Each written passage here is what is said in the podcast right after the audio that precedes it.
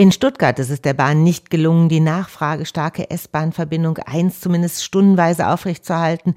Pendler verließen enttäuscht das Gleis. Andere S-Bahn-Linien fahren wohl derzeit im Zwei-Stunden-Takt, etwa in der Rhein-Neckar-Region oder im Bereich Bodensee-Oberschwaben. Ab Bahnhof Mainz fuhren heute früh noch etliche Regionalzüge. Es gab aber Haltestellenausfälle. Ein SWR-Reporter erlebte auf den Gleisen relativ gelassene Pendler, die meinten, durch die Möglichkeit zu Homeoffice habe so ein Streik Streik nicht mehr so viel Kraft wie früher. Die Bahn hat einen Notfahrplan erstellt. Zugausfälle werden kurzfristig vor Start des Zuges mitgeteilt. Die Fahrpläne laufend aktualisiert, heißt es von Seiten der Bahn.